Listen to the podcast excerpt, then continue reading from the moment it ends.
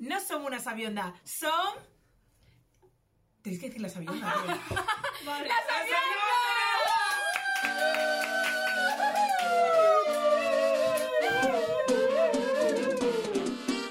Sabionda, sabionda,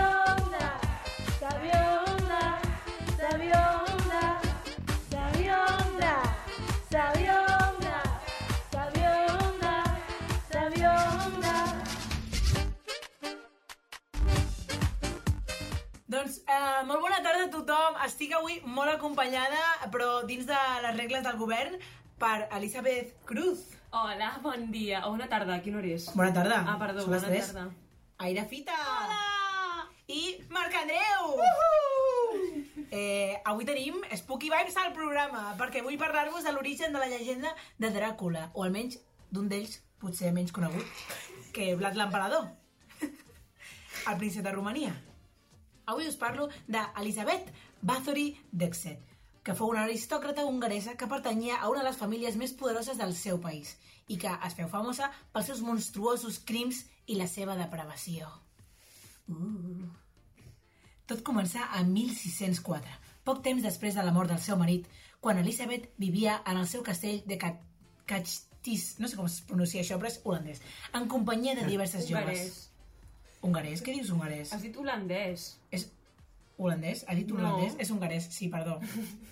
es que estoy muy concentrada en lo que viene después, perdón, estoy muy nerviosa.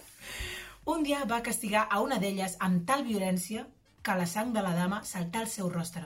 Observar que la part que li havia espurnat la sang s'havia tornat més blanca i més suau. Es va formar el projecte de prendre banys de sang humana amb l'esperança de rejuvenir-se. A partir de llavors, feu degullar secretament i successivament més de 650 plovarenques, no, poblarenques d'aquell país. Els crims d'Hongria, eh? Crims. Crims. Ojo. És molta penya, eh? Joder. Son muchos baños. No sé. 650 baños por lo menos. Que alguien, o sea, quiero decir... son- Un año, un año y poco más se bañó esta señora. Dos años se bañó. Ah, digo yo un año poco más y yo, ¿cuántas veces al día te bañas tú, Elizabeth? O sea, a ver, 650 personas. Bueno, también, claro, ¿cuántas personas... ¿Cuántas personas hay que matar para llenar para una un bañera? baño. Claro, claro, es que... Claro, a lo mejor, claro, tenéis que matar unas, a ver, 5 litros por persona, más o menos. Depèn del tamany també, eh? I de I de si t'agrada submergir-te o no, perquè jo, per exemple, quan em banyo m'agrada estar que l'aigua em toqui, saps que gairebé... No, a ella le tiene que dar en toda la piel para que se rejuvenezca, ¿no? O sea, para que sirva. Pues eso. Pues entonces a lo mejor un año le duró esto. Un eunuc i dues velles li proporcionaven les víctimes. Les abocaven a una profunda cova on les degullaven i recollien la seva sang en galledes de fusta. I encara fumejant, la besaven en el cos de la seva senyora. Bueno, aquesta dona, d'aquesta dona i de blat, va néixer el concepte de Dràcula. Però, i el concepte de vampir? Hmm. Pensem. No, no pensem, us ho dic jo directament. És impossible demostrar quan va sorgir el mite per primera vegada. Pero, ¿ha habido alguna vez algún vampir catalán? ¡Ah, coño, sí! La vampiresa de Barcelona. Del Raval! ¡Ay, eso del Raval! ¡Oh, tenemos vampiros hasta aquí! Pero en Españita no, ¿no? No hay vampiros. A ver, sí. siento, siento darte la mala noticia, pero somos Españita. Ya, toda- ya. Seguimos siendo. Españita. Mm. Es lo que hay. Es verdad, chiquito, chiquito. Mira, el vampirito. Vale. Flash forward al 5 de desembre de 2008.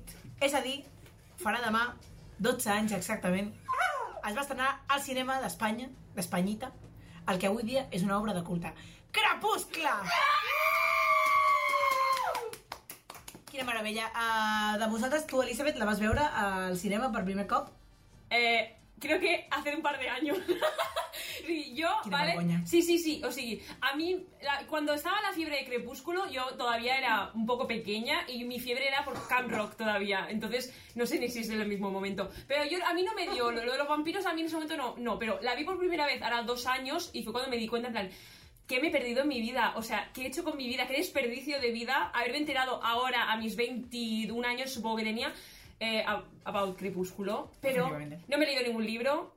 Me he planteado leerme el nuevo que ha salido, porque Rocío ya lo tiene. eh, pero, mm, qué maravilla, qué maravilla. I tu, Aida?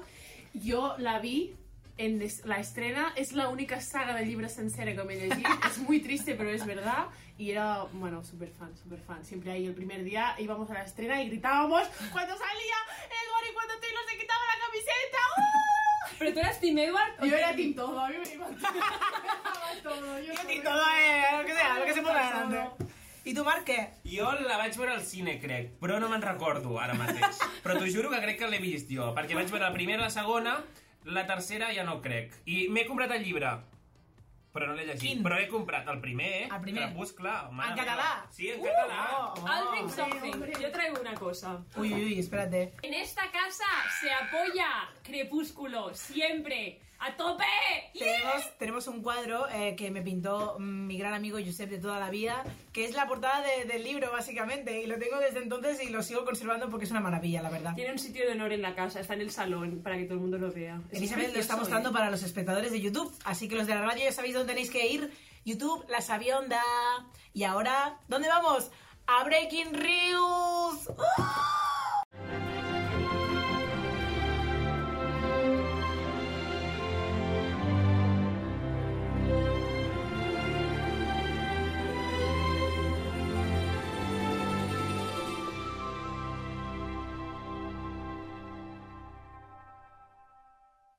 Vale, eh, ara passem a, al Facebook, però avui, mm, com, no sé, mm, és un especial de celebrar el, cle, el crepúsculo, eh, he anat al Facebook, no d'una ciutat del Baix Llobregat, sinó d'una ciutat que m'agradaria que estigués al Baix Llobregat, que és Forks. He trobat un grup de Facebook de gent, diria castellano parlant, però el castellà no és, clar, és gent latina, que viu a Forks. I el grup es diu Què passa en Forks? Puede ser el nombre de una, de una sitcom. ¿Qué pasa en Forks? ¿Qué pasa en Forks? ¿Hoy que sí? Total. Oh. Y entonces tienes ahí como en plan, cariño, he traído unas cuantas vírgenes para comer hoy. Sería maravilloso. ¡Qué Eh, festín! ¡Qué festín! bueno, os paso a leer un par, porque básicamente eh, en este grupo de ¿Qué pasa en Forks? es madres preocupadas por el COVID ahora mismo. He intentado Ay. como tirar para atrás, pero claro, es que toda es COVID, COVID, COVID, COVID. Pero los vampiros están... O sea, los vampiros no, no les afecta el COVID. Pero es que, claro, estos son madres latinas que, mm, pues, ahora mismo no están preocupadas por, por los vampiros allí. El COVID es más amenazante. Los vampiros allí Es tienen verdad. tratado de... Los vampiros ahí son sexys, entonces no pasa nada. Claro, no matan tampoco a personas, animales sí. Como nosotros, también matamos animales. Somos un poco vampiros. Deberíamos dejar de matar animales. Hoy no vamos a hablar de este tema. Eh, Sandra nos habla de no habrá clases debido a los vientos. Quédense en casa, cuídense me gusta como pensar que todo lo hacen como este tono, como que suena de fondo ti, ti, mientras escriben todos los posts de Facebook. Y Samuel le contesta, muchas gracias. Silvia, gracias Sandra, tú siempre pendiente de todo para nuestra comunidad. Ay, cabe. Es tan bonito Forks, me quiero mudar ahora.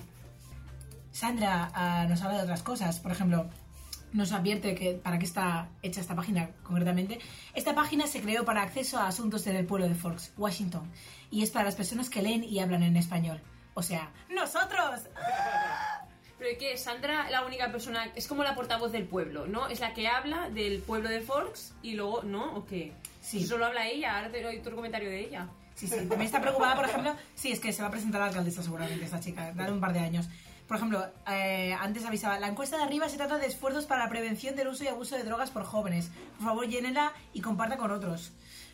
Sobre todo después de la experiencia que han tenido, seguramente eh, de peña muy pasada por Forks, yendo allí a visitar a ver si cae algo, que yo lo entiendo, que si tú vives pues, cerca allí, de- por Washington, pues dices, pues a pasar una vuelta a ver si hay algo, no sé. Entonces, Washington, claro, que no es Washington DC, que es el Washington que hay en Seattle, ¿no?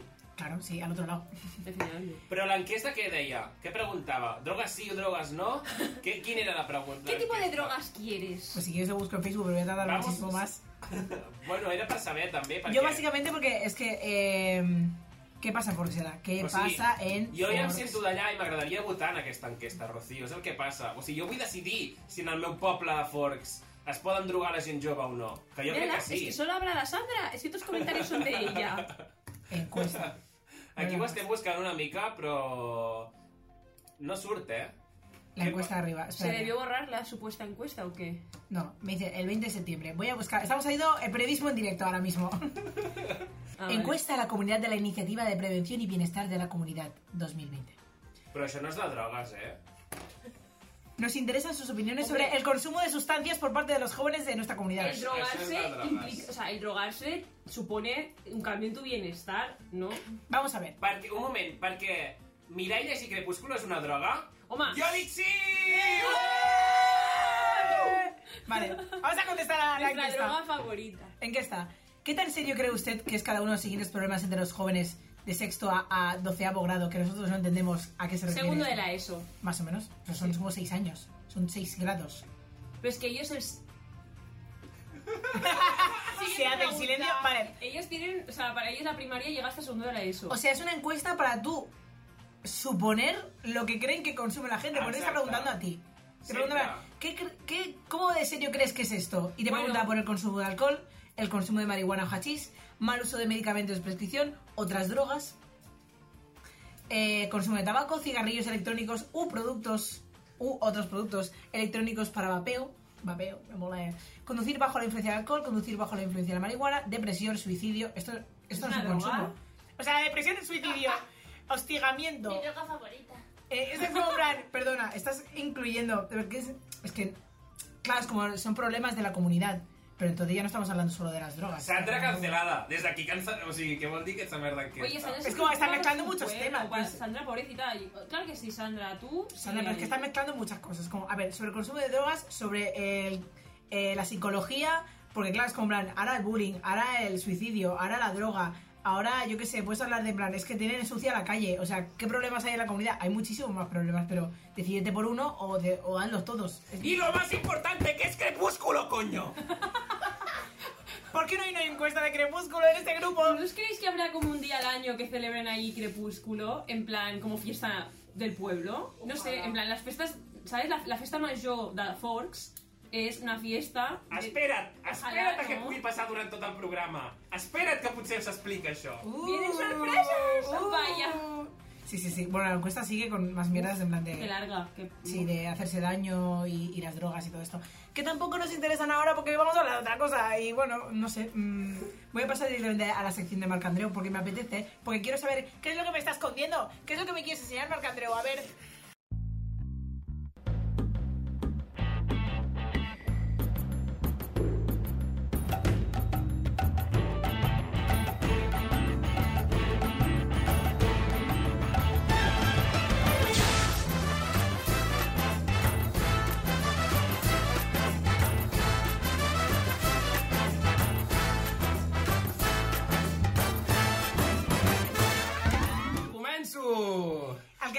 Aquí ara mateix Sí. és Marcandreu. Anem per feina perquè hi ha moltes coses i és la meva última secció de l'any a la Sabionda. Uh! Sí.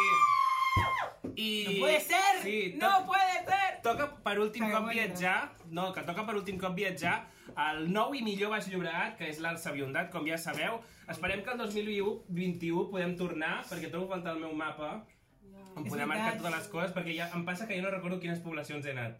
Sincerament. I a vegades els- us haig de preguntar, en plan, aquí he anat, aquí no, no sé, no tinc A mi em passa amb memòria. el Breaking News també, però jo, jo crec que ja he parlat Això ho he fet, gent. no? Tenim com una esmena d'Excel on es pot marcar cadascú de qui ha parlat i marcar Sí. qui has entrevistat, I a qui YouTube, a YouTube surt a la descripció. No, a YouTube això no, surt. perquè els deures no es fan bé. Propòsits del 2021, doncs. Es... Noies, avui especialment viatjarem lluny. Molt lluny. Molt lluny d'aquí, perquè és un lloc increïblement més depriment que el Plat de, Llobre... del... que el Prat de Llobregat. Per què? Est... Sí, sí. No. Oh, sí, sí. El plat és meravellós. No. El poble on s'ambienta Crepuscle. Que ja n'hem parlat, però bé, no passa res. Serà digna Mai aquesta, suficient. serà digna aquesta població de l'Alsabiondat? Perquè Diga, sí, d'incloure... No, sí. no, no val això. No cal que parlis, sí. Ja, ja, volem que Entra. Forks ha de formar part del Vall Sabina. Exacte. De la és que Commonwealth del Prat de Llobregat. anem... Volem que Forks formi part de la. M'heu pillat? Sí. Forks mi part. Forks i mi part. Por eso no estoy haciendo secciones últimamente, lo siento, adeu. Me voy. Anem a Forks. Com molt... El poble de Forks es troba a l'estat de Washington, com ha dit, entre les mun muntanyes Olímpic i les platges del Pacífic. Això ho he tret d'informació de Califòrnia a oneway.com. Molt bé. Aquí citant, perquè si no, els profes et diuen ojo, plagio. Sí. La seva població ha augmentat des del fenomen crepúsculo, crepúsculo tot i que Wikipedia, des de 2007, no ha canviat el seu número d'habitants i diu que hi ha 3.120. Com! ¡Como la peli del libro! Wikipedia haciendo homenajes a Crepúsculo Lúculo. vale? Escolta, en aquell poble compten amb la col·lecció de vestits i objectes de la saga, val? o sigui, si voleu anar a visitar, i també hi ha un, un tour amb els llocs on es va inspirar l'autora, la Meyer, per, per crear la, la, la, la història. Mm. Però no s'ha rodat al poble, tota la peli, per tant farem diversos viatges per Estats Units. Uh, eh? I gratis! Oh, com sempre. Però abans anem a aquesta tenda de forts que dic que és, de, eh, és molt cutre de fora, a veure la, la, la tenda aquesta. Muy de, muy de chapa, es de chapa. Hecha de chapa, como un rollo. Viene un tornado y se la lleva, pero vamos. Así, i no Bueno, té... estornuda fuerte también se la lleva. Això, i no té res a veure amb Crepúsculo des de fora. Tu veus això i dius, això és de Twilight? Ni de coña. Ah, Después son como. Eh, grafitis. Exacte. No sé, un poco extraños. No sé, no tiene Però que ver té molt bona puntuació, per tant allà deuen tenir coses guais. Um, parlem del poble, perquè hi ha gent que diu no hi ha molt que fer, però tot i així és un bon regal anar-hi. A vosaltres us agradaria anar a Forks? Clar, o per favor. Ara, també diuen zona avorrida però bonica. Um, alguns restaurants són bons, la ciutat està deprimida, molts blocs buits. Per això sempre tenen 3.120 habitants. Los vampiros que entran por los que salen. Ja ho diuen, això, no? Una mica. Bueno, tot, els, tot això està en anglès, eh? Vull dir, us ho estic traduint de Google Traductor. fas molt bé, per si eh? algunes sí, per si algunes coses no les faig bé, com per exemple això que diuen com que prefereixo el repartiment de Jacob, saps que t'estimo. O sigui, això ho, punt, això ho diuen en el poble. A Jo, a mi m'agrada en Jacob, doncs ho poso en el poble, perquè la meva declaració cap a tu, el Ho fica a Taylor Google. Daniel Lelner. Pero lo fica Google. Rollo, en plan, Sí. en vez de enviarle un mensaje, te lo escribo como reseña. Clar, perquè sabem que el, que el Taylor sempre va mirar les localitzacions on ha estat a veure què diuen la gent sobre ell. Hombre, no trabaja mucho, la verdad. I, i llavors li respon algú, és gay, ni tan sols val la pena. Ojo, Forks, Forks. exclusiva! No, jo entenc que el Jacob No, perquè diu it's... it's és gènere It's neutre. gay. Ah. It's És gay, el neutre. poble. Clar, el poble és gay, doncs... Al pobre es gay. Exclusiva. Gay friendly. ¿y para qué no es worth it? Gay O friendly, ¿qué, mejor, ¿qué más quieres? Maravilloso. Però, Dona una- pues aquí hi ha homofòbia. Ni tan sols val la pena, doncs. Aquí no m'havia fixat en Ah, això. Javi Na... Uy, he dicho el apellido. Javi Na... eres un homófobo.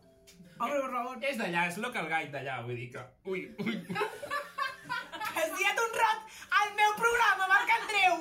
Home, fins aquí podíem anar, eh? Home, fins aquí.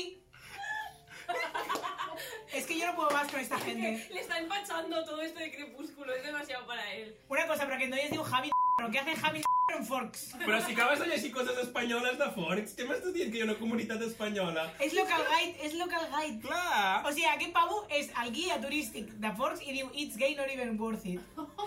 ¡Hala! What the fuck is wrong with this guy? Avancem. Anem, anem... Sí, perquè aquí ens posarem en merders. Anem a la casa de la Vela, que es troba a St. Helens, un poblet al nord de Portland, vale? no es troba ni a Forks. La direcció exacta és 184 South 6 Street, i um, llavors van recrear el plató perquè es va omplir de fans i a, la, a partir de la primera pel·lícula van, re, van recrear-lo. És aquesta foto, o no és això? Mm està, és un complex turístic ara mateix. Tu pots llogar la casa i anar-hi a passar una estància. Ay, qué bé. Sí. A més a més... Para tu boda temática. Eh, pero si lo- tienes una boda temática de crepúsculo, puedes hacerla ahí. Sí, hombre, sí, es la boda, sí, pero si tú vas en plan rollo, ay, voy a ir, no te esperes que te asomes por la ventana y esté Robert Pattinson, o se ojalá. cuele por tu No, habitación por pero la sí noche. que- voy.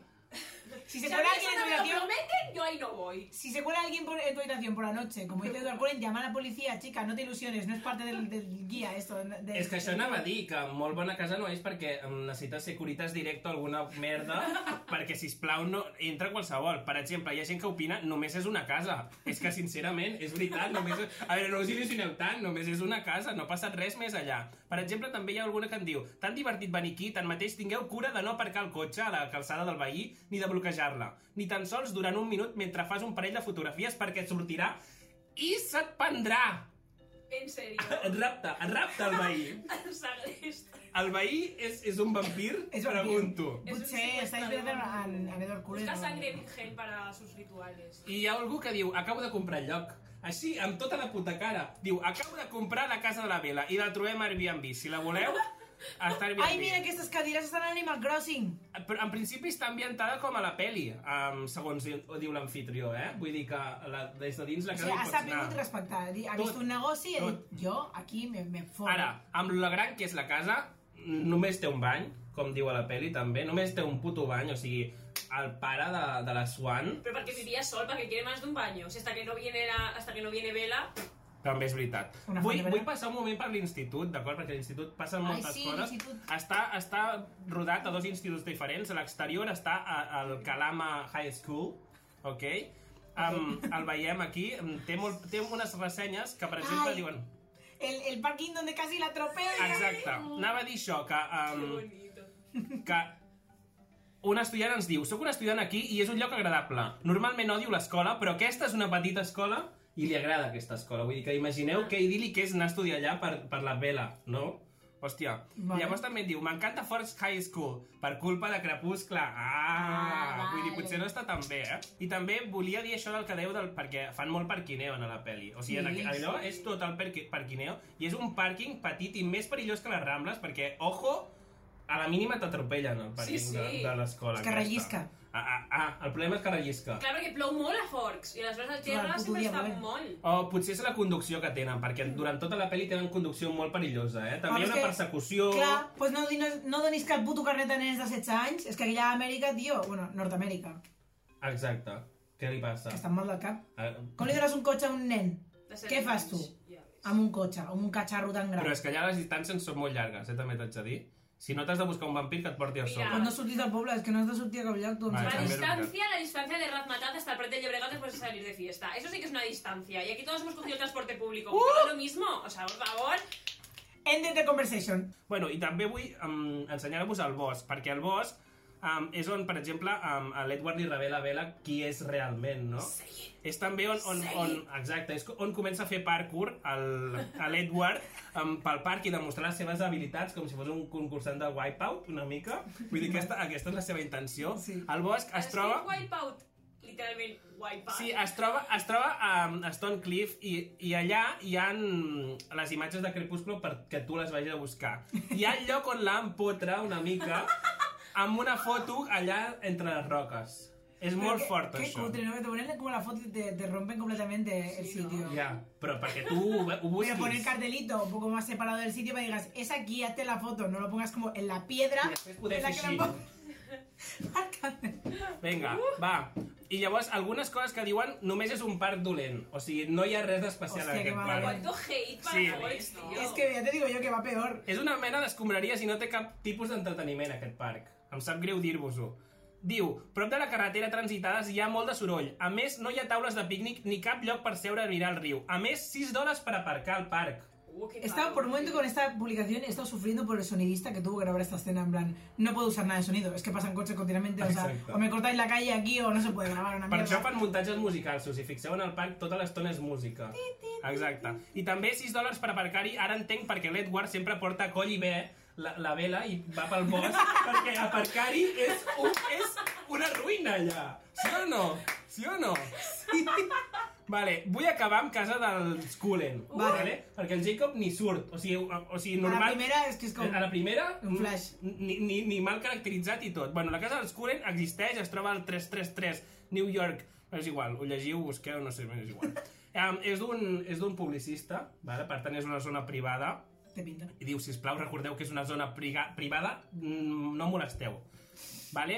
M'agrada molt perquè no hi ha llits, entenc, en aquesta casa, perquè no dormen mai. Clar, no dormen. 24 hores estan despert és molt dur, eh? O sigui, no poder dormir, imagina tu. No, però vol dir que no estaràs Quin cansat. avorriment. No, però quin avorriment... Bueno, és igual, no vull entrar en aquest tema. També volia comentar que el concepte de vegetarià els vampirs no el tenen molt clar què significa. Ja, Somos també. vampiros vegetarianos y solo comemos animales. No crec que sigui això.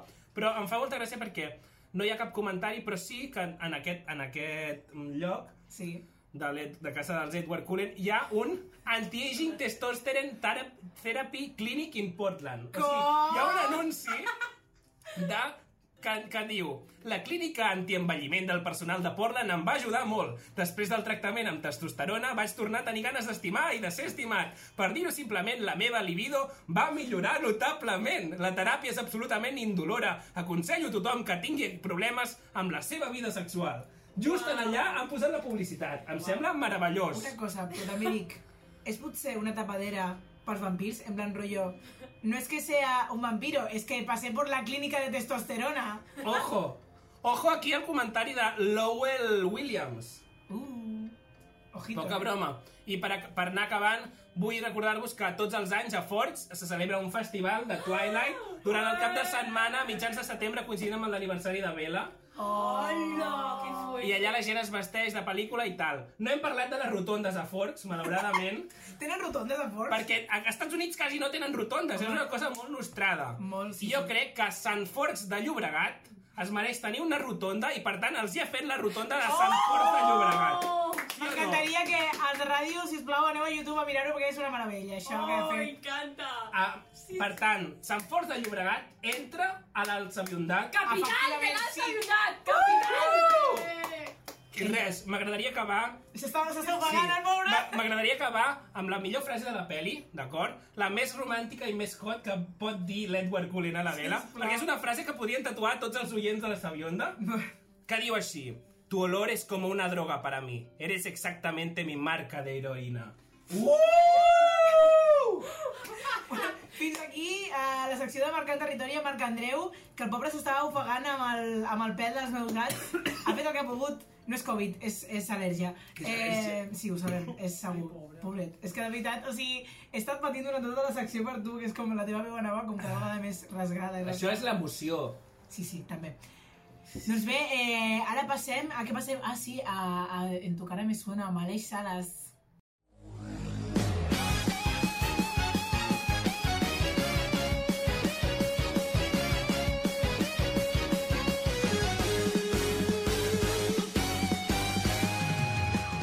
Doncs, molt bona tarda, Aleix. Eh, què tens per nosaltres avui? Doncs a veure, com que portem tot el programa parlant d'aquesta meravellosa saga, jo no m'extendré gaire amb la introducció i us, com que estem parlant d'alta literatura i encara millor cinema, jo us deixaré amb un tràiler del, del que hi haurà en aquesta secció.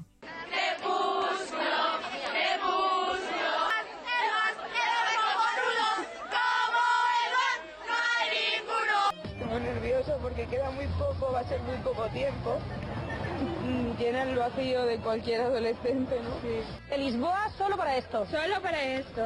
Es tan guapo este chico. ¡Claro! Yo seré la que me case con él, tenerlo muy claro, ¿eh? ¿Vuestro personaje favorito quién es? ¿Y qué vais a hacer cuando les veáis? Gritar un poquito y desmayarnos después. Ay, por favor, que las fans se vuelven locas por coger el mejor sitio. No a la violencia, por favor. ¿Qué os va a pasar cuando veáis a Robert pasar por delante de vosotros? Que el Taylor es el que más bueno está de todo, vamos, que se te Es el lobo, ¿no? el lobo. ese que se quita la camiseta, pues ese. Vampirs, és que llops, què vols més? És que ho té tot, ho té tot. I a més estan boníssims. Les posaré al Facebook per donar molta enveja. Ai, quina meravella, sisplau, m'ha encantat. Menys, menys el moño de la Pedroche. O sigui, què és Era, allò? era un lazo encima de la cabeza, se llevaba mucho en esa época este tipo de cosas, sí, sí. Era Molt poca imparcialitat, eh, també he vist. Vull dir, tothom anava amb el, amb el que no és el Jacob, que és el bo el Jacob, ho sap tothom. Ja ho he Amb el que no és el Jacob, abans. potser és la primera persona al món que ha dit el que no és el Jacob per descriure a Edward Cullen, a.k.a. Robert Pattinson, també t'ho dic. Aquesta casa són fans de, de, del Jacob, no? Sí, però també són més fans de l'Edward, bueno. Jo més que res perquè no suportava l'Edward, així que... que em tocava, L'odiaves si tu? no. Per què l'odiaves tu, Aleix, a l'Edward Cullen? Pues perquè per començar em semblava bastant lleig, no sé... És que tenia cara de poc sa. I a més, no sé, és que em Home, semblava estava un mort. pesao i no, no, no, no, no sé, no, no, no entenia què li trobava a la vela a aquest tio. Vaja. Ningú ho entén encara a dia d'avui. Doncs això ha estat uh, un resum de les cinc vegades que van anar a fer promoció de la peli a Espanya, perquè cada any venien a donar la turra amb això i cada any hi havia totes, aquest, totes aquestes fans histèriques uh, fent això. Ja poder, ja, heu, ja heu pogut veure les hòsties que hi havia, la histèria Però col·lectiva, els crits allà que vorejaven l'assetjament sexual uh, i la clara T'haig dir- distinció T'haig entre... de dir que per Rafael també es fan aquestes coses. Vull dir que, que, que també es Però criden i... Hi havia públic de Rafael allà. També t'ho dic, perquè hi havia senyores de... Bueno. d'una edat que s'estaven discutint yo estaba aquí primero yo estaba aquí antes que tú y no, señora que tiene usted 40, 50 ya años cálmese a lo mejor este no A es veure, tam- sitio Perdona, però l'Edward arriba, a tota, Edward. Edward. arriba a totes les edats. Vull dir, et Clar, pots com té- posar catxondo, catxonda amb totes les edats. com té 106 no A veure, ta- eh? Exacte. en realitat, També he de és dir. Sempre que Rafael està... També he de dir que Rafael, o sigui, a nivell qualitatiu i de tot, és, és superior a qualsevol cosa de Crepúsculo. Home, clar, I per sí, sí. això, doncs, aquí l'exemple. Jo no he anat mai a veure cap de Crepúsculo. En canvi, tinc una foto amb Rafael, així que aquí hi ha la, la diferència. Sisplau, ara la posarem aquí, vale? La posarem aquí, aquesta Sí. foto, on està el Marc Andreu, que tampoc cal veure'l. Aneu a YouTube a mirar la gent que escolta la Sabionda per la ràdio. És a dir, la mare de la Exacte. Exacte. Bé, doncs continuem. Uh, la histèria es desfermava quan arribaven, sobretot, però això comportava sempre uh, un temps d'espera. I, I entre la multitud de fans, doncs, hi havia gent que els hi portava regals. Coses tan curioses com, com la que portava aquest noi andalús. ¿Tú vienes de Sevilla? Sí. ¿Tu madre también acuesta? Siesta, Spanish yoga. A ver la criatura. Un detallito, los actores, que lo hice con los morancos y no, con todos los famosos a los que conozco les traigo un detallito. A ti te gustan los morancos y te gusta Crepúsculo. Sí. me- vamos, los morancos que son de mi tierra. M'encanta com puntualitzar la noia, en plan, que quede claro, te gustan los morancos y Crepúsculo. O sea, eres el target más impredecible del mundo ahora mismo. És que és això, o sigui, ho té tot aquest home, un fandom bastant ben repartit. També m'encanta, doncs, la idea de pensar que Robert Pattinson, uh, Kristen Stewart i Taylor Lautner poden tenir un regal en exclusiva igual que Los Morancos, o sigui que... O sigui, selecta club. Clar, és que això només passa a l'Hormiguero, eh? Vull dir, aquest senyor és el Pablo Motos andante, va repartint amb tasses de platino en els famosos. Ojo. És el Pablo Motos del pueblo, efectivament. Però bé, el, el que deia, hores i hores d'espera. Però d'on sortien aquestes hores d'espera? Doncs efectivament, de l'absentisme escolar. ¿Habéis pasado la noche aquí? Sí. Hoy. Sí. ¿Pero cuánto tiempo lleváis aquí acampadas? Un día. Hemos cogido estos cartones y, y bueno, un poco de comida y tal, porque somos ídolas. Total y absoluta. Sí. He estado hoy y ayer sin venir a clase y bueno, lo he justificado y tal, pero... ¿Qué has dicho? Que estaba mala. ¿Con qué estás, hija? Con sociales. Sí, es que el profe nos lo pone justo mañana. Yo espero que merezca la pena porque tengo un examen el lunes y no he estudiado nada y ayer me pusieron un cero en economía, o sea que yo espero que, que merezca la pena, la verdad. ¿Y tú? Yo no la madre? nada, yo es su ilusión. No tiene vicios, no tiene nada, con lo cual es lo único que le gusta. Madre comprensiva donde las haya. Es mi último, o sea, tengo que reconocer que es mi último sueño, ya he cumplido todos los anteriores. Es que llevamos, ¿cuántos? ¿Siete años persiguiéndole? Siete años. Y... ¿Te emocionas? Sí, la verdad es que el último. Oh my god. Pero, pero, oh, o Es- sea, primero, me da, me da la sensación de que esta niña está yendo directa al suicidio. Porque Sí, está yendo es mi último Ella- sueño. Es que es como, ya está, mamá, yo, a- yo aquí ya, aquí ya paro. Y la madre, bueno, venga, va, voy a hacer la pelilla, lo poco que pueda hacer esta chica, porque en el colegio no da una, pues al menos que, que sea feliz un rato y luego ya que haga lo que quiera con su vida. Llevamos, llevamos persiguiéndola 7 años. O sigui, a- això és de denúncia. Vull dir... Y está una- grabado, está grabado además. Ay, por favor, es que qué miedo. La madre Es es, como es súper ilusionada, además. Ay, qué bien, qué bien, mi niña, qué feliz. És que és això, la tia té 17 anys i ja mi último sueño, o sigui, quina vida més un poc No plena aspira que té, no? Sacar Per un ja renunciar a la resta de coses. Ah, Sí, però bé, suposo que us ha emocionat molt la història d'aquesta noia. Sabeu uh, que darrere de la promoció de Crepúsculo es va crear una cosa encara més forta, que és la relació gens forçada entre Robert Pattinson i Kristen Stewart, que era Robsten. Robsten. Ah, doncs aquí hi ha les declaracions atentes d'una noia que certifica que és veritat. Hoy van a venir los tres actores, son muy jovencitos, se rumorea que entre los dos protagonistas hay una relación. ¿Eso cómo lo veis? Le llaman roster y yo creo al 99%. Porque en París, ayer creo que fue, o anoche, o no sé, salieron conjuntitos de la mano y yo a un amigo no le doy la mano solo. Pues yo sí. Están juntos, ¡viva el Robsten! O sea, esta chica se olvida que estos son, son actores o cómo va. Es como, en plan, se han dado la mano. Eso tiene que ser real. En la película se lían. Se lían. Vamos a ver.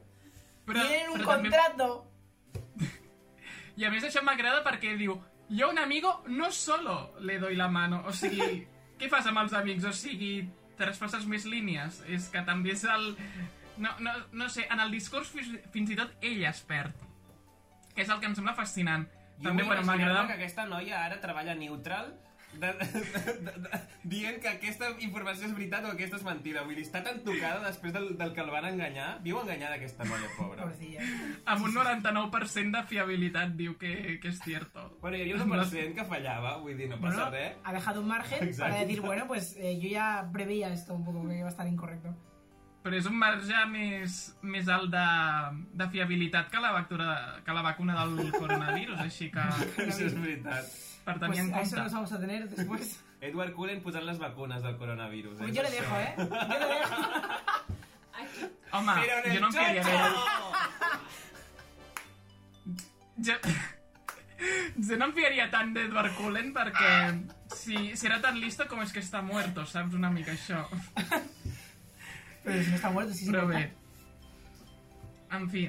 Uh, què va passar amb Robsten? Bueno, per qui no estigui al tanto del tema, doncs, el que va passar és que era tan real la relació que al 2011-2012 Kristen Stewart oh, li va fotre les banyes a Robert Ah, és veritat, és amb veritat. el director d'aquella boníssima pel·lícula que es deia Blancanieves i la, i la leyenda del cazador, que es deia Rupert Sanders, el director, i a més estava casat i tenia fills.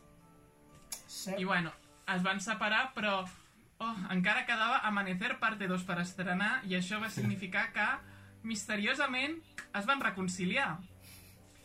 Um, però aquí tenim el tall d'una noia Sí. que dona la seva opinió sobre la canallada que va fer la Kristen Stewart. Las feromonas están en el aire. Cientos de adolescentes esperan la última entrega de la saga vampírica. La expectación es total, sobre todo por la relación amorosa, infidelidad incluida, de los protagonistas. Y a mí es que Kristen, o sea, no me gusta, porque lo que le ha hecho a Robert me parece muy mal. O sea, con esa joya que tiene, ¿cómo le hace eso? De verdad. A ver, yo también os digo, si habéis visto alguna vez alguna entrevista de Robert Pattinson, es un chico raro. Quiero decir, es una joya, seguramente, en muchos ámbitos, pero también es raruno. Quiero decir, tiene razones por las que le podría dejar. Seguramente, tiene pinta de ser muy raro. Y porque tiene pene, supongo, también, ¿no? Bueno, pero ella puede ser bisexual, Por eso. pero le va a dejar porque tiene pene. Sí. No. es como que se dio cuenta tres años más tarde. Es como, hostia, espera un momento, aquí hay algo que no funciona. És que no tinc clar quina, quina sexualitat té ara mateix. M'he mullat. M'he tirat a la piscina. Jo pensava que era lesbiana. Jo Kristen no. Stewart ara està amb noies. O sigui, després això, d'acabar... no sé. Los chicas con los chiques I- i les chicas con las... No vull parlar més, que m'estic dient molt. És que no sé com I Robert. Pattinson... I Robert Pattinson després d'això doncs, es va liar amb FKA Twigs i FKA Twigs. Suki Waterhouse. Sí. Però bé, Que és la que està i és això, ja veiem. Uh, Robson era una cosa 99% real, es pot veure perfectament. Sí, sí. Uh, abans de tot, volia acabar amb la que per mi és la única fan per qui posaria la mà al foc. La única noia a la que li donaria tot perquè conegués els seus ídols de Crepúsculo, concretament el Taylor Lautner. ¿A ti quién te gusta de los dos? Taylor, Taylor. Taylor. Obviamente. Si Taylor te tuviera que dar un mordisco, ¿dónde te lo daba? ¡Que me lo den en todo negro! ¡Que me lo den en todo negro! Al final, mi comentario de la vacuna ha quedado, pues, elegante y todo al lado de esto. Es que vamos. A veure, és que l'alta classe de les sabiondes sempre ha de quedar per sobre. Bueno, Però bé, ja heu moltíssimes sentit. gràcies, Aleix. Una noia negra demanant que Taylor li dé un mordisco en tolo negro. Jo només dic que aquesta noia és una reina que es mereix tot això. Pues fins aquí la secció En tu cara me sueno. Eh, moltíssimes gràcies per recordar-nos eh, el fandom que ara ha crescut i ara ho veiem tot com una pel·lícula de culte. La veritat és que és com... ha evolucionat el gènere una mica. Sí. Potser l'Eli després d'entrevistar una d'aquestes persones que ha sortit. Quin que Potser no. Home, Tindrem aquesta entrevista. noia és catalana, perquè això era la Premier de Barcelona, així que la podríem trobar, a veure. Ui! Uh, ojo! Encara la podem trobar, aquesta noia. Doncs bé, doncs fins aquí la secció.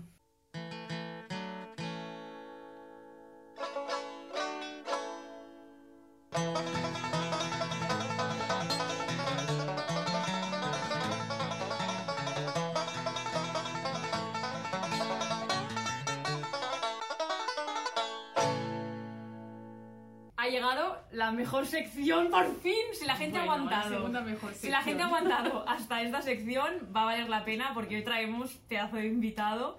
Eh, también os digo, ¿eh? Eh, esta, esta o sea, esta semana no he hecho yo los deberes, me los ha hecho Aida i l'invitado lo, lo, lo trae, el porta ell, el convidat. També us dic eh, que sembla ser que el món dels vampirs és una mica difícil d'accedir, eh, perquè contactar amb segons quins vampirs eh, no et contesten els emails, no es contesten els Oi, whatsapps hombre, i és no més difícil que contactar amb el CEPE i ara entenc molt a l'Àngel.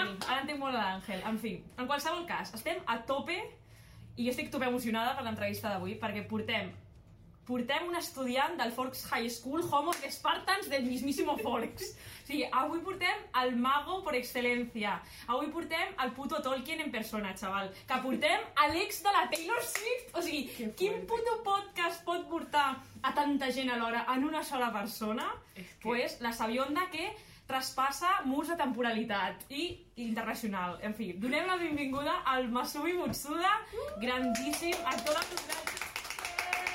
Hola, Oh, què tal? En sèrio, estem super emocionades de que estiguis aquí avui perquè som totes superfans teves, ho, ho hem de dir. Hombre, sempre. I bueno, ja t'ho hem dit, que l'entrevista anirà una mica a que ens expliquis tu com funciona el món del doblatge, quin pedazo de Vale. personatge ets tu a Crepúsculo, eh, perquè clar, la- l'entrevista ha d'anar una mica per aquí i bueno, que xerrem Mhm. una, mique, una micona.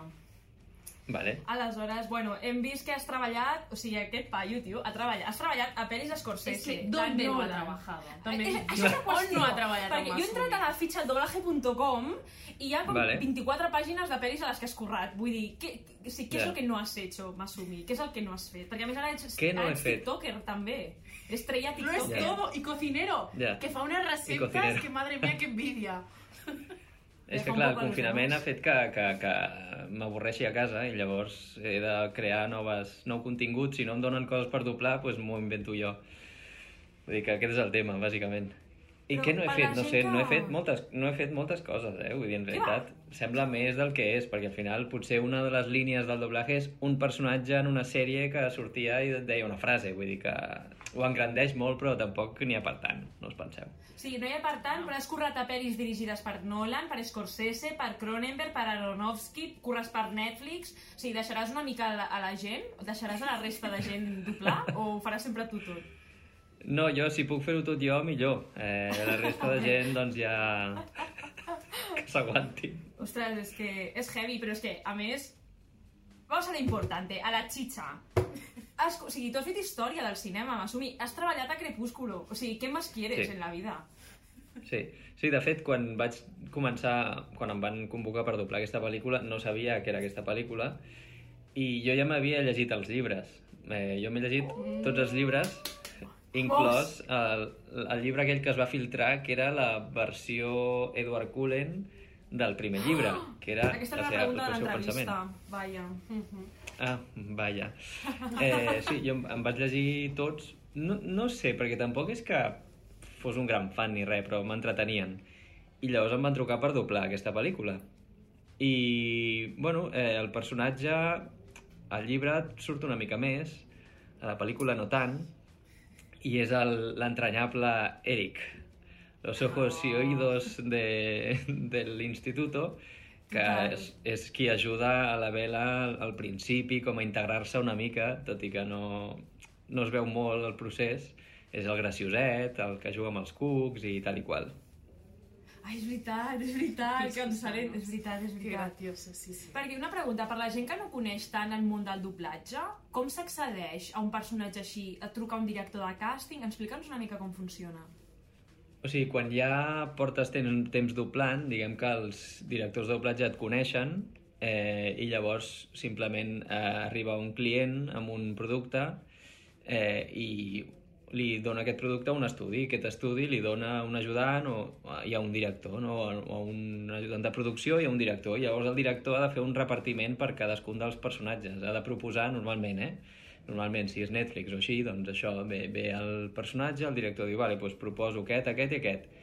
Fan una prova, aquests, tre aquests tres actors, i finalment el client final, Netflix o qui sigui, tria quina veu li agrada més. Crec que en el cas de Crepúsculo mm, no vaig fer prova, perquè bé, era un personatge petit, suposo, jo m'imagino que van fer prova per al Cullen, per la Isabela, per tots aquests, però per aquest no, no va, no va haver-hi prova. Simplement el director va pensar, mira, un asiàtic, que el faci l'asiàtic, i ja està. Jo crec que no ho volíem dir, però era una de les preguntes que et volíem fer. ¿No traspasa un poco la línia del racismo esto? O t'ha passat abans o només t'ha passat amb, amb Sí, aquest, amb em passa moltíssim. O sigui, quan hi ha, quan en una pel·lícula de personatges blancs hi ha un asiàtic, molts cops em truquen a mi. Però és un tema de que veuen l'asiàtic i diuen, hòstia, eh, el Masumi, que hace tiempo que no lo llamo, que lo haga. Bàsicament, també hi havia un director en el seu moment que, havia, eh, que m'havia dirigit a, a NCIS, en aqu- aquesta sèrie que té tropecientes mil temporades Sí, sí, sí. I, i episodis, que sempre que sortia un asiàtic, sempre, sempre, sempre el feia jo. I, hombre, un chino, que no haga Masumi! Y anava yo allá y, y el feia. Y decía, bueno, también sé hacer otras, otros personajes de otras mm, etnias. Y no, no, no va ser Però tu, possible. ets, però tu ets ascendència xinesa, no, japonesa, no? O, o de Japonès, japonès. O sigui, el meu pare és japonès i ma mare és d'aquí. Però és que és igual, vull dir, siguin coreans... Aquest actor és americà, el, el de Crepúsculo, però és americà d'ascendència coreana. Llavors, com que té cara asiàtica, doncs el faig jo, ja està, no passa res. què? Que fort, eh? Que fort. Jo, és que m'has xafat la meitat de l'entrevista perquè jo et volia preguntar lo de si havies leído el libro del sol de medianoche, tio. Te l'has llegit? Sí, sí, sí, sí me l'he llegit. El que passa és que fa molts anys que me'ls vaig llegir. No recordo absolutament res. O sigui, són llibres que em van entrar per aquí i em van sortir per allà. No recordo res, res de res. Et volíem preguntar què t'havia semblat, però bueno, si no t'acuerdes, pues, pues Home. ho podem preguntar. Imagino que em va agradar, però... perquè em vaig llegir tots els llibres, llavors alguna cosa tal, però de veritat que no ho recordo. Era època universitària, vull dir, per... jo sóc molt vell ja. I una pregunta, jo és que com no tinc ni idea del món del doblatge, no sé com funciona, eh, jo espero i que els quatre oients que ens escolten, que són ma mare i ma tieta i d'algú més, eh, en- ens pots explicar um, com, com et prepares un personatge? Perquè, clar, la gent, quan pensa en actors, és com, clar, és molt fàcil veure un actor en pantalla, el dirigir... Clar, el doblatge com Ja. es prepara? Doncs és un procés molt, molt complicat.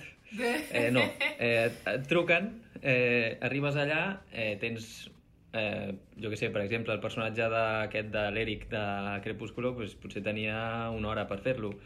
Arribes allà, eh, no saps què és, et diu, mira, és una pel·li de vampiros, tu haces el asiático este. Venga, passa el take. I el comences a veure. Un passe, dos passes, tres passes, els que necessitis i comences a gravar. Aquesta és tota la preparació que hi ha. Potser són tre, de, entre 3 i 8 minuts el que tens de Ostres. temps per preparar-te el personatge. Eri, no De vegades- No cuento, eh? No, però és que és molt, ho fa més interessant el Masumi. Tu, Aida, ja vale, gràcies. De vegades Que hable ell, que hable ell. sí que és veritat que si és un personatge protagonista, jo que sé, ara fa, fa poc he doblat a, a aquest mateix actor de Crepúsculo en una altra pel·lícula en què que l'ha dirigit ell, la, la, bueno, ho ha fet tot ell. I aquest, aquesta pel·lícula sí que la vaig veure abans, per poder entendre tot, perquè és, no és una pel·lícula tipus Cre- Crepúsculo que la pots explicar, és una pel·li que és, són tots sentiments en poques paraules, no? Llavors el director em va dir, és que és molt complicat que jo t'expliqui el teu personatge, mira't la pel·lícula. I vaig anar a l'estudi, perquè no es pot treure la pel·lícula de la- de l'estudi per temes de seguretat i tal. Vaig veure tota la pel·lícula i després vaig doblar-la, però això és el màxim que arribem a fer, és veure la pel·lícula abans. Però, Però no és això habitual. quan... Suposo que quan és un personatge més petit, perquè si, és més, si ets el prota suposo que hi haurà un coaching o alguna així, o, o tampoc? No, no, no. Hi ha Que el director fort, de eh? doblatge que s'ha vist la pel·lícula normalment també l'ha ajustat i llavors ho coneix tot molt bé i si tens dubtes li preguntes però et fa un mini resum i t'explica una mica de què va la cosa i pelante. O sigui, en doblatge el que no hi ha és temps. Vull dir, eh, totes, totes les productores volen el producte per ahir perquè l'estrenen demà. No hi ha temps per, per perdre. Que fort. Què li diries a algú que es vol incitar al món del doblatge?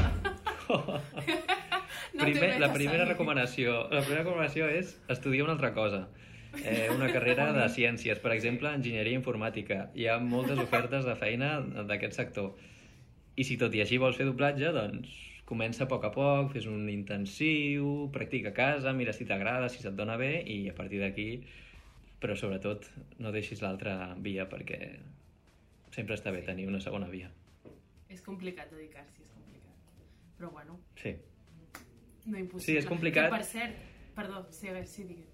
No dic que és complicat, molta gent diu, no, és una màfia, és cerrado, siempre son los mismos, és no sé què. Bueno, eh, primer, una màfia no és perquè si no jo no hi seria, vull dir, jo no, cap ascendent meu fa doblatge. Segon, eh, és, és tancat però per una mena d'exigència ja de que ve de per si, no? Vull dir, si Netflix et ve i et diu vull aquest producte, el vull doblat de puta mare i el vull la setmana que ve ja heu de fer el primer episodi, tu com a director de doblatge no pots dir, hòstia, voy a probar eh, No, es, clar, clar, este chico que ha salido de la escuela. És que no, no hi ha temps. Llavors, sí que hi ha, hi ha produccions que es fan més a poc a poc, hi ha més temps i tal, que el director pues, pot arriscar-se. Però és això, és, al final és arriscar-se, perquè segurament el paper aquest el podria fer l'altra persona molt més ràpid i sense jo córrer cap risc. Llavors, sempre que es donen oportunitats són riscos que està corrent el, el director i l'estudi també, perquè si després no surt bé o el que sigui, és pèrdua econòmica i de temps. Per això, bàsicament. I, una, I un dubte que tinc jo personalment. Tu veus cinema no doblat? Sí, el 80% del cinema que veig és en versió original. Eh, I el, el, el 80 en versió original, un 10 en versió original subtitulada i un 10 eh, doblat, Però quants idiomes parles tu? Com per no necessitar... Ja per Eh, curiositat, és que em sembla molt no, fort. La versió original original només ho, ho la miro en anglès i en japonès. Versió original subtitulada si és rus, eh, xinès, alemany o qualsevol altra llengua que no domini. I doblat és si vaig al cinema amb els amics i anem a veure una pel·li del Tom Cruise. Perquè, ah, vull dir, tampoc és que vulgui veure l'essència de la seva actuació, saps? I tu quan, És quan has d'acció. una pel·li, t'escoltes a tu mateix després? En plan, vinga, va, voy a ver After por, co- porque tengo ganas de verla. Mira, veus, amb After sí que vaig anar-hi. Eh, de vegades sí, quan, quan fa gràcia per algun motiu concret. After tenia el component aquest de que... Bueno, vam anar amb la, amb la Carla, que és qui fa la noia, com per veure les escenes aquestes, com havien quedat. Però no, no, no és algo que digui, va, vaig a veure aquesta pel·li perquè l'he doblat, no. O sigui, No sí, aviam, si faig el gent, protagonista eh? i tal, sincer, sí, però si vas no... escoltar ens ho pots dir. O sigui que no ens escolta tanta gent, ho pots dir. Si, si tu vas a escoltar-te, ningú s'enterarà perquè ningú ens escolta, m'assumir. No, no, no, no. No, de fet és això, vaig a escoltar-me si he fet un protagonista i vull veure com ha quedat el, el, el paper, com... Bueno, per això, però si... No sé, normalment no, no vaig a escoltar-me, vaig a veure la peli. Si l'he doblat jo, doncs mira, doncs ok. Clar, perquè també arriba un punt que després de tants anys fent doblatge i després de que ja ni te'n recordes que deus haver doblat, és com que ja és costum, no? Sentir, de fet, deus escoltar la tele o deus escoltar anuncis i dius, ah, mira, jo, bueno, ja, otra vez. Sí, sí, No? a vegades passa, que dius, ah, mira, què tal vaig fer jo? De sobte et sona i dius, em sona molt. I potser és que només va ser el càsting. A vegades és això, també. Has fet el càsting i, hòstia, l'he fet jo? I no, no. Vaig fer el càsting i no em van agafar. També passa això. Que guai.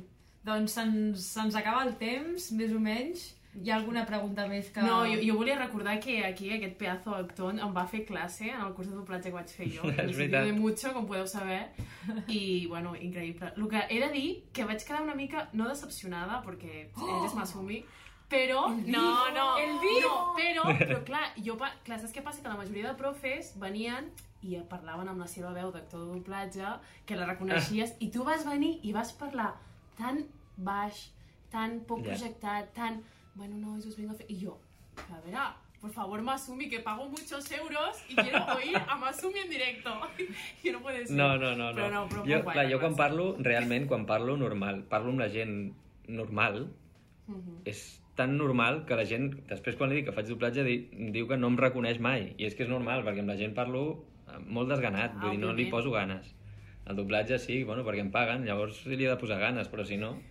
Què? Però a més tampoc ens volies fer exemples i dir, no, no us ho faig jo, que si no Ah, ja. us, us contamino. I nosaltres com, por favor, algo, por favor, Masumi. Però bueno, però que va estar Ja, molt bé, la veritat. classe, molt contenta. Ja. Bueno, m'alegro que t'agradés.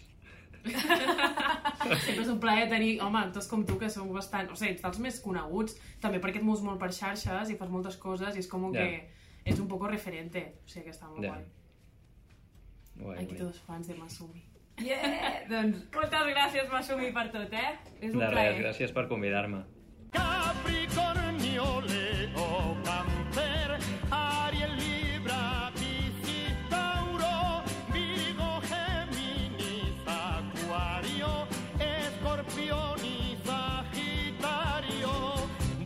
Bueno, què, una setmaneta més? No, vaja, una setmana que ja us vaig dir que estava marcada per l'eclipsi aquesta de lluna plena amb bessons, que, bueno, que ja també us ho comentava la setmana passada. Escolta, això de bessons què vol dir? Doncs res, sobretot dobles, no? Bessons, doncs un i l'altre, no? Però hem de tenir clar que aquestes oportunitats dobles que ens poden venir, doncs, bueno, que les hem de saber triar una mica, saps? Perquè a vegades també allò ens precipitem i agafem la primera i no acabem d'avaluar una mica, doncs, els riscos, eh, i les, les cosetes. Llavors, bueno, doncs escolta, que tenim aquesta lluna plena amb bessons i de cop al dia 14 ens vindrà aquesta lluna nova Sagitari, doncs és un molt bon moment per avaluar oportunitats perquè algunes en vindran, no? Sí, escolta, el que és important és que fem aquest una mica de reset del que hauríem de fer.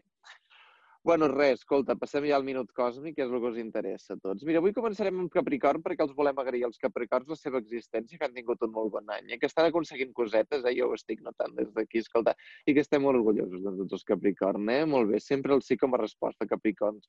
Passo directament a Balança, perquè sí, escolta, Balança, si no saps activar això de la clave PIN d'Hisenda, doncs ja seria hora perquè hauríem de començar a fer tràmits, eh? Escolta. Verge, tot és una mica igual, et toca actualitzar-te una mica allò al sistema operatiu a nivell professional, eh? Si no sabem fer servir l'Excel o el PowerPoint o el que sigui, potser ja seria hora que som al 2020, no? Cranc, mira, tu en canvi estàs amb una mica de nostàlgia, eh? D'alguna cosa potser càrnica del passat, eh? Et diria que acceptessis els finals, eh? No, no està bé eh? que estiguem al 2020 i encara no ens hagi agradat el final de Lost, escolta. I bueno, Taura, per exemple, vinga, doncs posa't a prendre coses pel Wallapop i pel Vinted perquè començarem a guanyar dinerets de maneres que no preveiem, eh? Vinga, res, una abraçada, un besito. I fins aquí el programa d'avui, La Sabionda, el programa que m'escolto jo cada divendres.